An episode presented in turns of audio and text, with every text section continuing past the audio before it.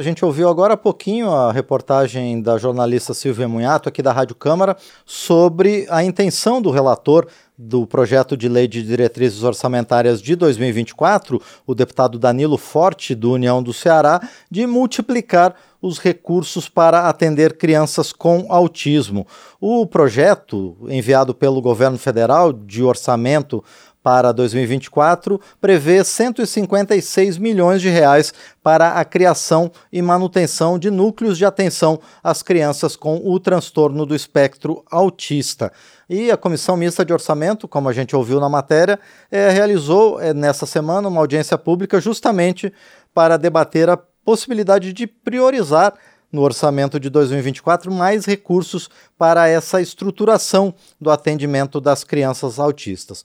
Então a gente vai receber agora o deputado Danilo Forte do União do Ceará para conversar melhor sobre a gente, com a gente sobre esse tema. Deputado, bom dia, obrigado por estar aqui no painel eletrônico. Bom dia, Márcio. Bom dia a todos que nos assistem nesse momento. Deputado Danilo Forte, é preciso efetivamente reforçar então o orçamento para o acompanhamento do transtorno do espectro autista? Em que esses recursos seriam utilizados? Pela primeira vez, nós vamos ter uma política integrada, governo federal, governos estaduais e prefeituras, com relação ao atendimento às crianças com deficiência, principalmente com os transtornos do, do espectro autista.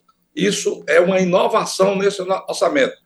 Né? Até então, a gente tinha políticas pulverizadas, alguns municípios tinham iniciativas próprias, o governo federal tinha, dentro do contexto do orçamento da saúde, algum tipo de financiamento, mas agora não. Agora nós criamos um subtítulo dentro da lei orçamentária, o 6506, em que nós, deputados e senadores, que somos obrigados a ter 50% das nossas emendas na saúde, poderemos financiar, podemos colocar as emendas para construir os núcleos e, ao mesmo tempo, também bancar o custeio desses núcleos, que é muito caro.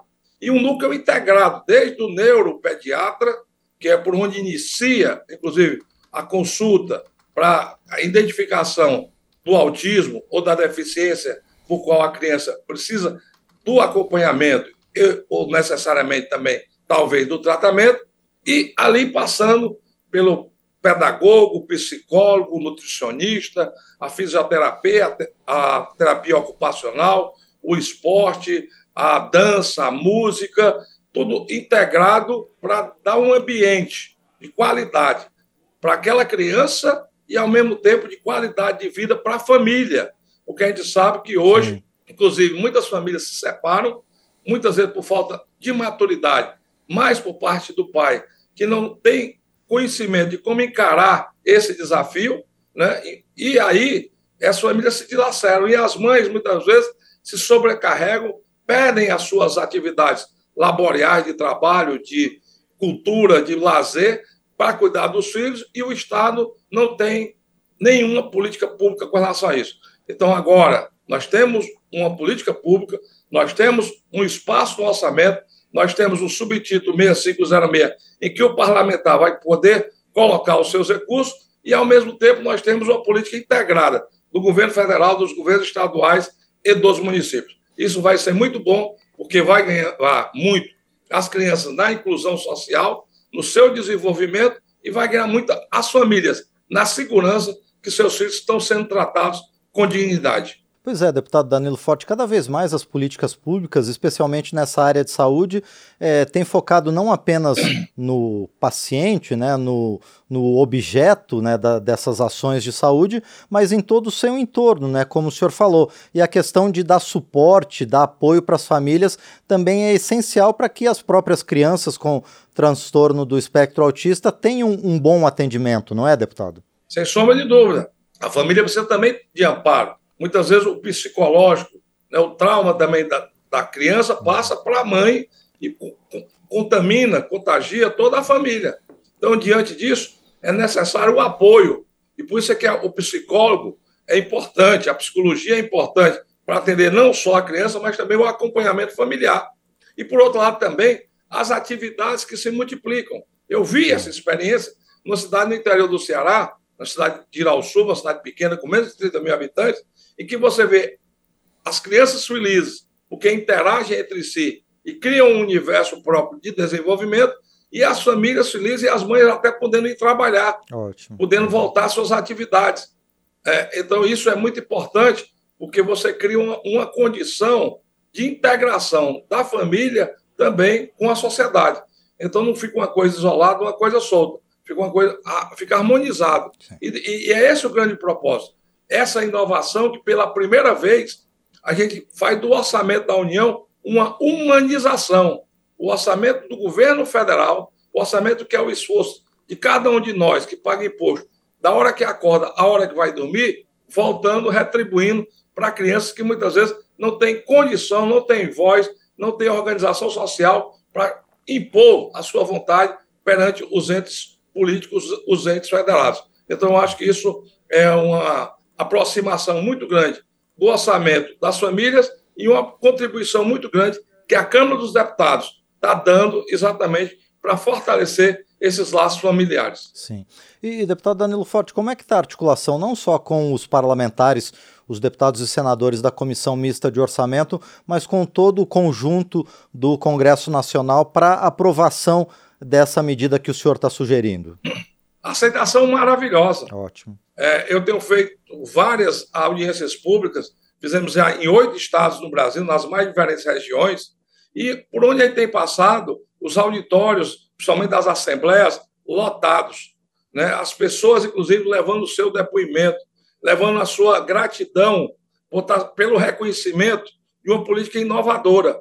E na Câmara dos Deputados, em várias comissões temáticas, nós já levamos esse tema, na questão da Comissão da Educação, da Saúde, das Mulheres, né? todas elas nós já fizemos esse debate e a aceitação foi plena.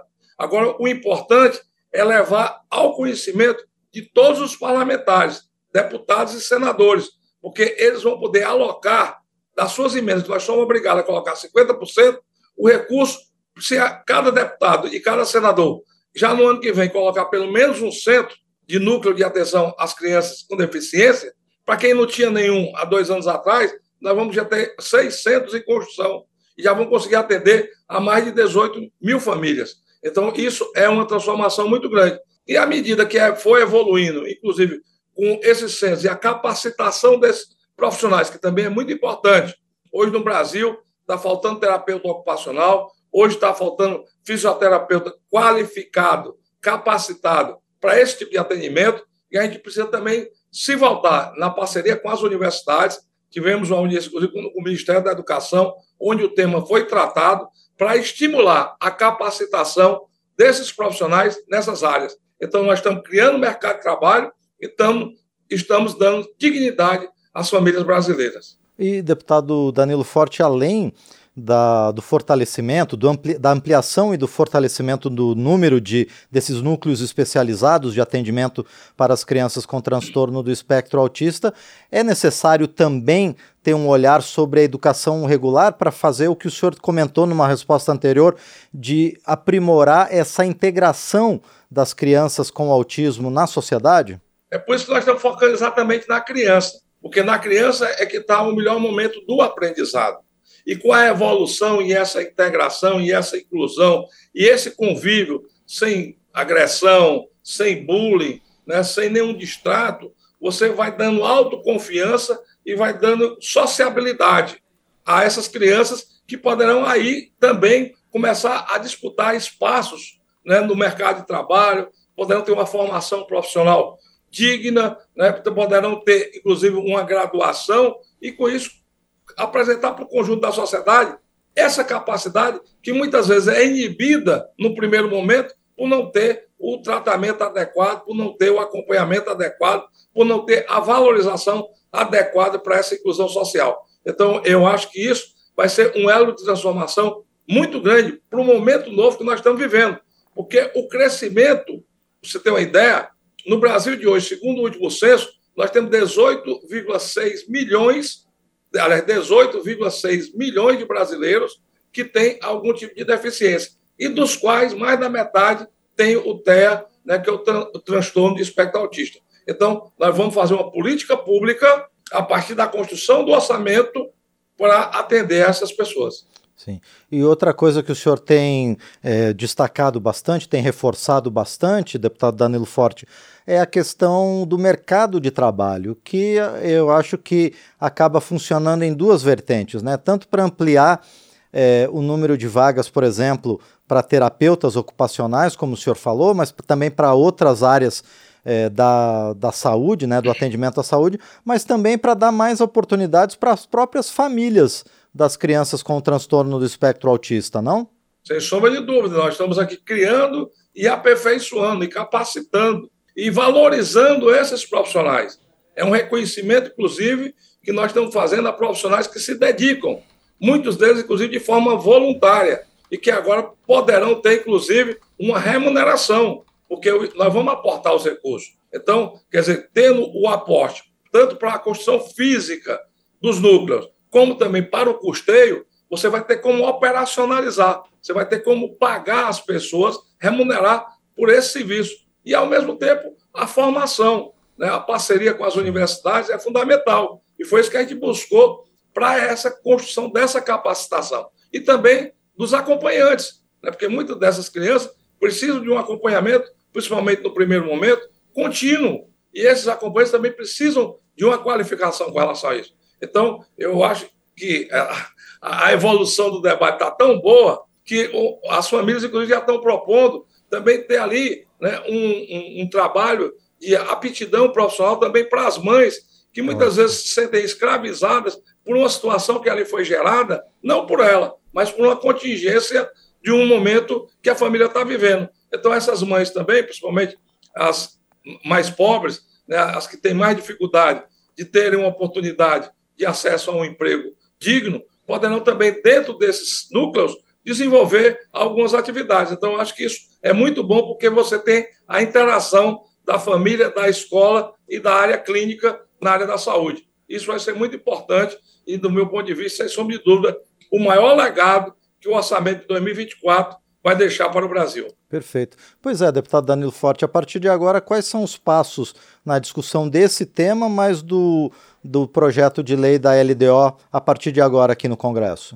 O que eu tenho construído é exatamente essa provocação, Márcio. E aqui lhe agradeço a oportunidade, exatamente de mobilizar todos os segmentos que estão engajados nessa luta a pressionarem os seus deputados, os seus senadores, para que eles usem a rubrica 6506 né, do orçamento da saúde e aporte os recursos.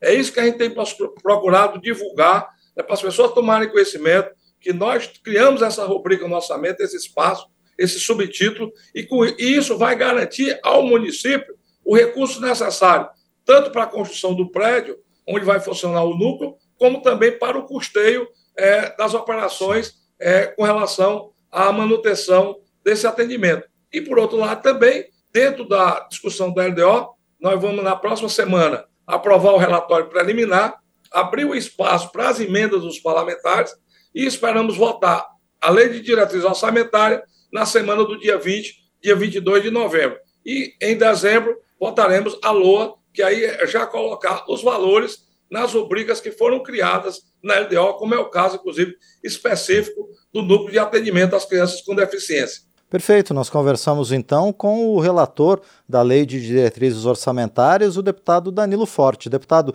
muito obrigado por sua presença aqui no painel eletrônico e parabéns por essa cruzada do senhor e outros parlamentares para fortalecer o atendimento às crianças com o transtorno do espectro autista no Brasil. Obrigado. Tanto as crianças como a família brasileira merecem muito mais de nós. Obrigado, bom dia. Com toda certeza. Eu é que agradeço mais uma vez ao deputado Danilo Forte, do União do Ceará, ele que é o relator do projeto de lei de diretrizes orçamentárias na Comissão Mista de Orçamento aqui do Congresso Nacional.